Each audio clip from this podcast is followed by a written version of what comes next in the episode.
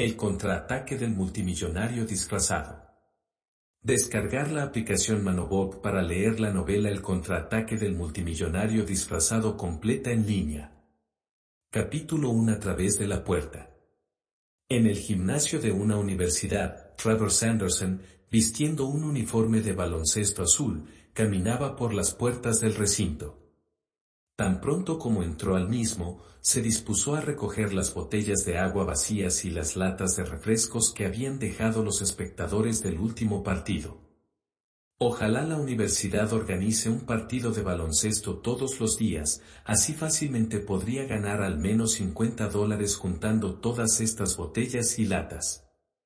Si ganara así todos los días, podría incluso comprarle a Silvia un iPhone para su cumpleaños. Trevor Sanderson levantó la mirada y miró con entusiasmo el gimnasio atestado de latas y botellas.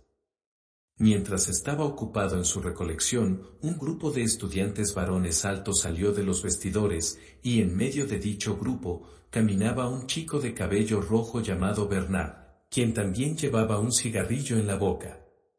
Casi de inmediato, tomó un calcetín y se lo arrojó a Trevor, y antes de que este último pudiera esquivarlo, el calcetín aterrizó directamente en su rostro, provocando que un mal olor golpeara sus fosas nasales. Les pedí a todos los del equipo que guardaran su ropa sucia durante una semana entera para que pudieras ganar más dinero, ¿qué te parece? Bernard Collins hizo un gesto con la mano, y enseguida sus compinches arrojaron toda la ropa sucia hacia el pobre chico. Hey, imbécil, es mejor que salgas de nuestra escuela antes de que sea demasiado tarde. Ese tipo solo hace quedar mal a la escuela. No está recogiendo basura, solo estropea nuestra diversión. Debilucho. Yo. Trevor se sacudió el calcetín sucio de la cara, sonrojándose de inmediato. Él no se atrevía a ofender a Bernard, después de todo, no era más que un simple estudiante proveniente de una familia pobre. Solo podía trabajar medio tiempo los fines de semana y ofrecer servicios demandados y tareas a sus compañeros para ganar algo de dinero. Era la única forma en que podía permitirse seguir en la universidad, y si fuera por él, no haría negocios con alguien tan detestable y engreído como Bernard.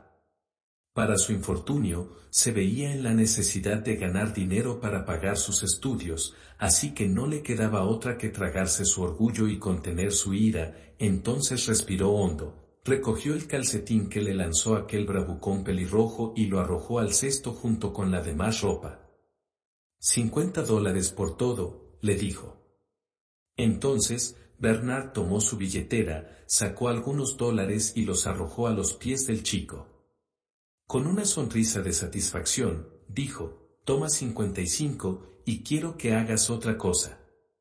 Necesito que recojas un paquete en la entrada de la escuela y lo lleves a los vestidores. Es para Dennis Cooper, líder del equipo. Enseguida, Bernard se dio la vuelta y se marchó con el resto del grupo, bastante entusiasmado, mientras que Trevor simplemente recogió el dinero del suelo y lo apretujó en su puño. Como odio tener que trabajar con ese idiota de Bernard y sus amigos, pero mientras me sigan pagando, supongo que estaré bien.